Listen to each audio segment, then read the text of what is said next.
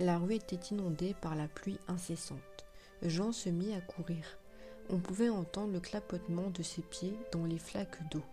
Les gouttes ruisselaient à grands flots sur le visage de l'homme. Il arriva devant une porte massive en marbre en or. Elle s'ouvrit dans une mélodie harmonieuse. Jean resta sans bouger, ce qui laissa place au soleil. Les rayons éblouirent le visage de Jean, sur lequel des larmes glissèrent. Une femme qui l'aperçut crut qu'il fut attristé. Une voix sortant de nulle part lui chuchota.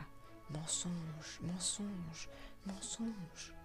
Lou réfléchit essaya de comprendre ce qu'elle venait d'entendre. Elle décida d'avancer doucement vers l'inconnu et posa sa main transparente. Une vague de souvenirs déferla devant ses yeux. L'instant d'après, à son tour, des larmes coulaient. Jean vit la femme et saisit sa main et dit Mon amour, me voici enfin. J'ai bien vécu comme tu me l'as demandé. Désormais, nous allons pouvoir nous reposer ensemble. Lou appliqua un baiser tendre à son défunt époux. Leurs larmes se transformaient en roses et ils disparurent tous les deux dans des milliers de paillettes d'or. La tempête s'est levée, le vent souffle et le tonnerre gronde. Un passant se dépêche de chercher ses enfants. Il angoisse à l'idée qu'un accident leur est arrivé. Après de longues minutes à courir, on voit son visage et cheveux mouillés. Il ressent le froid, mais avant tout ses gamins.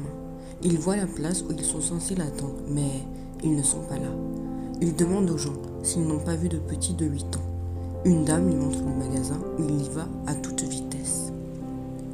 Il crie leur prénom, la voix tremblante. Sam, Clara, vous êtes où?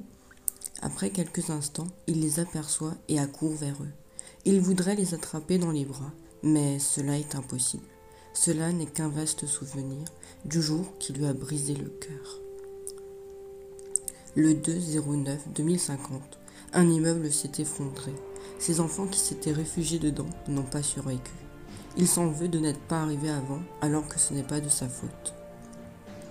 Le bâtiment a été construit trop à la hâte, ratant des étapes importantes et coûtant la vie à plus de 300 personnes. Rick aura du mal à faire son deuil, cela fait plus de trois ans. Mais ceci est normal. Comment se remettre d'un drame qui n'aurait pas dû avoir lieu?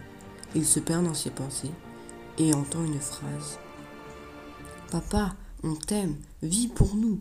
On sera toujours dans ton cœur, même si la souffrance sera encore présente. Il se réveille en sursaut prend la photo de ses gamins et la serre contre lui. Les larmes coulent le long de ses joues. Il a pu enfin revoir ses enfants, même si ce n'était qu'un songe. Il continuera à vivre malgré les obstacles.